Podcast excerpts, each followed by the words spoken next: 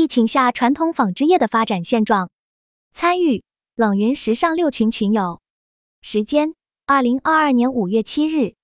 庄主：柯卓明，简大朗毛料供应商。以下的冷云时尚圈讨论是就行业问题的讨论及总结，这些分享属于集体智慧的结晶，他们并不代表冷云个人观点。希望通过此种方式能让更多行业人士受益。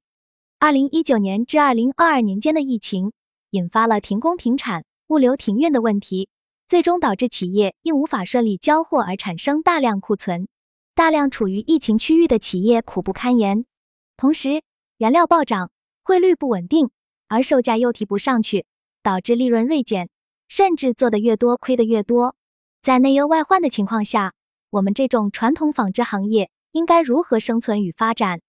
一、关于纺织行业目前的生存现状。一、目前全国纺织行业工厂生产是否开始恢复正常？云有利拉，目前纺织行业的状态大概是什么样？庄主，好的，那我先介绍下我们大朗目前的情况。这是我们同行昨晚去跑市场拍回来的照片，时间是晚上二十三点。云有利拉。家家户户闭门，也少了往来的人群。疫情之下，我感觉寸步难行。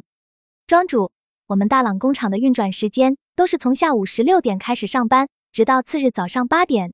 因为发广州的车都是凌晨四五点，以及凌晨有广州的专车及外地客户来逛工厂看板，所以都是通宵经营。往年这个时候，我们都在赶订单。云有木易，市场萧条主要原因是什么？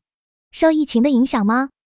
庄主，市场萧条主要应该是因为疫情对全国各地服装市场的影响，导致库存滞销，从而利润受损，现金流出现问题。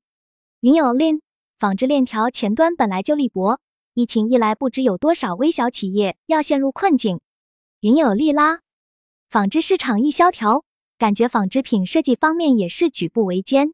我也很好奇纺织品设计什么状况。云有 lin 设计还好，至少可以线上作业。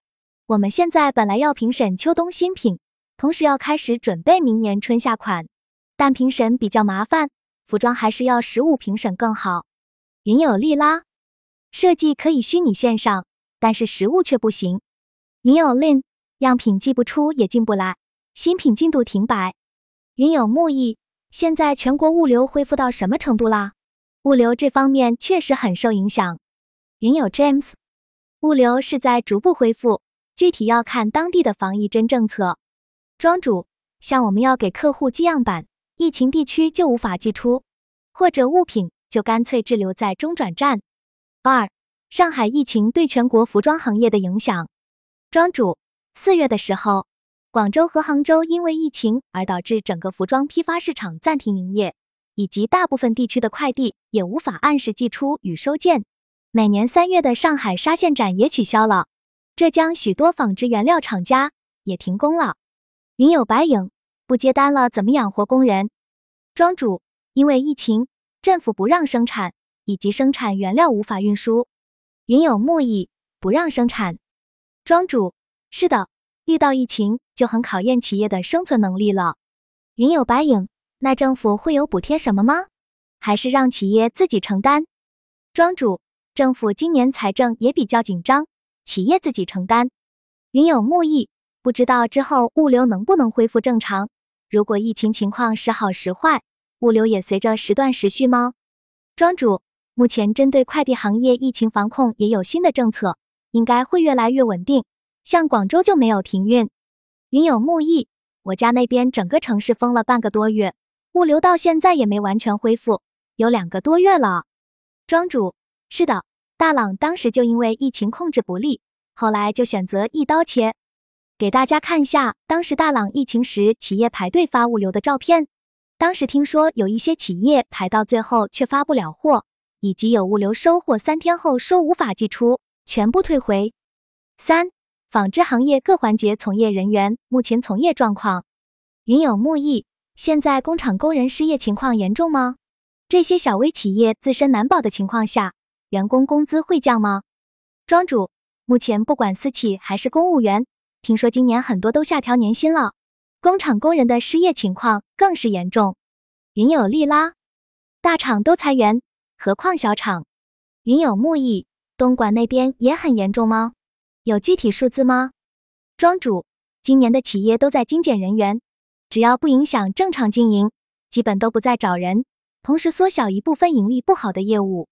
云有 James，工厂从疫情开始一直在裁员自救，但是裁员也没那么容易，很多面对的是十几年的老员工，怎么裁呢？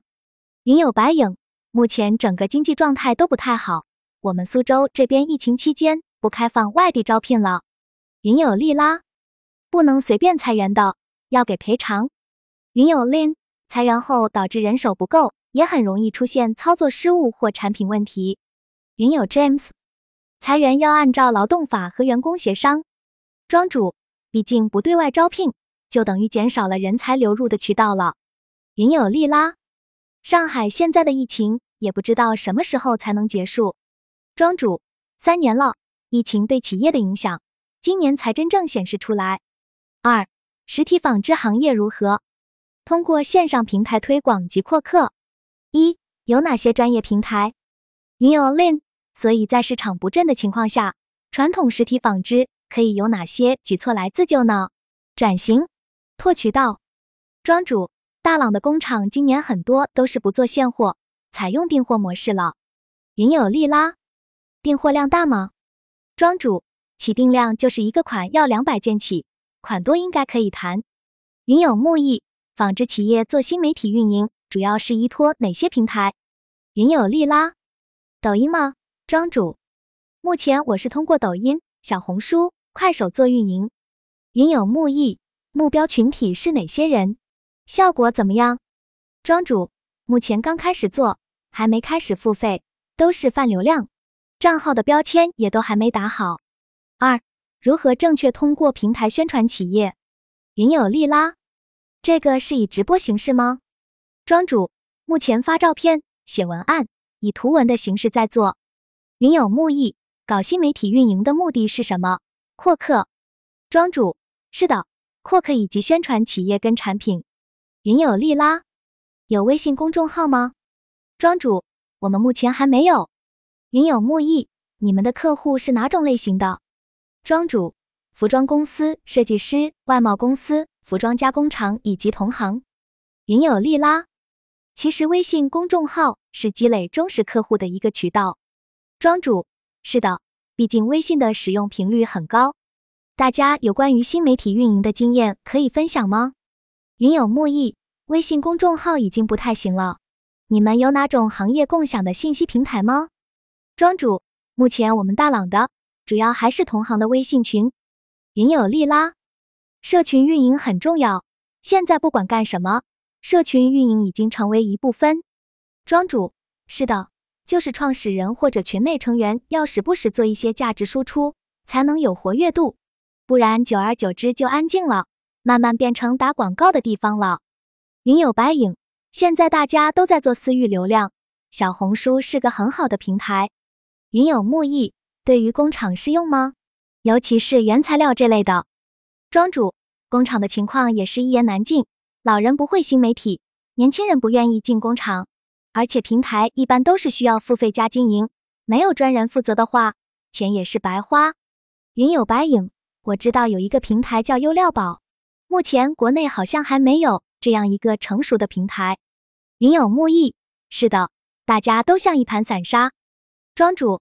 我知道象企茶茶和天眼茶也是一个渠道，但是上面也有一些信息也不对称了。特别这两年企业结业情况比较多，我去江浙沪跑业务的时候，就是遇到这种情况，外地的人不知道怎么进来，信息始终不是特别精准，而且地方大，企业比较分散，实地拜访成本也高，时间成本也特别大。云有木易，我感觉各行各业好像都有这个问题。庄主。是的，所以哪怕信息化时代，也还是没法达到真正的透明化，还是有信息不对称的问题。云有木易，所以纺织企业要如何转型呢？云友 James，开发新的功能性纺织品。庄主，纺织要做设计就要涉足原材料，小微企业资金很难做到这点，开发打板就很需要时间跟资金。而且功能性产品的价格是个问题。当然，目前这个我也是在摸索，因为我们在产品这块还是依赖工厂的生产跟加工，所以只能从销售端去进行改变。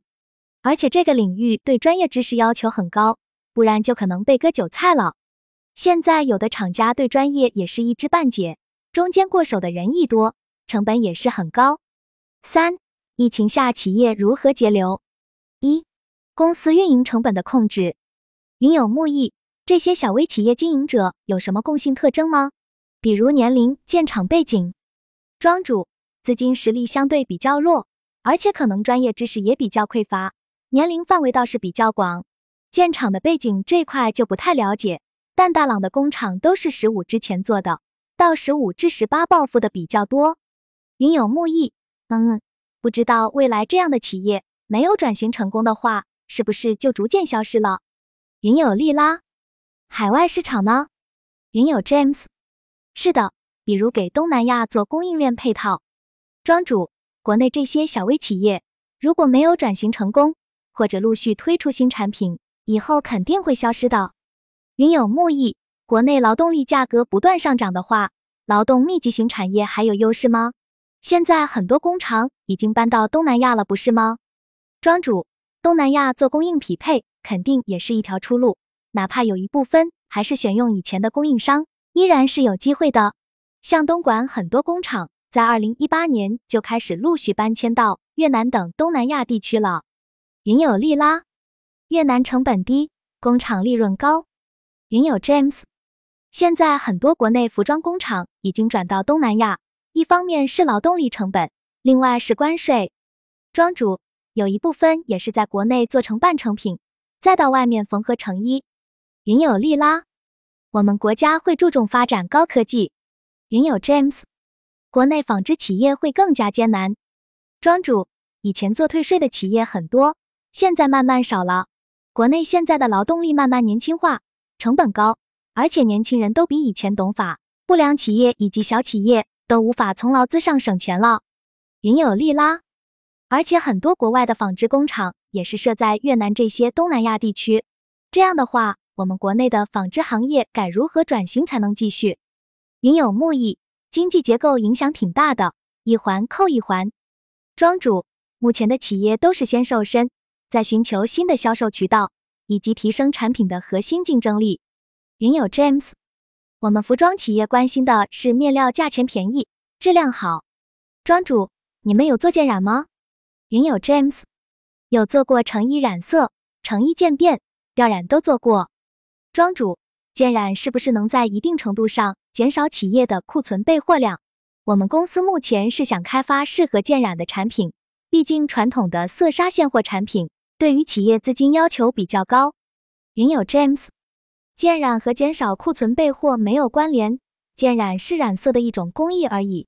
做数码打印可以小批量、个性化生产。成衣染色的面料用全面棉或者真丝，车缝线要配好用成衣染色后的颜色。成衣染色次品率会比较高，报价时要考虑进去。庄主，像大郎以及广州就有很多做成衣染色的。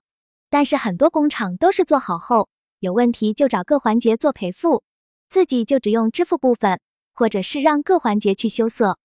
云有 James，批量生产的话，成衣染色会有不同的色 lot，要同客人确认是否可以接受。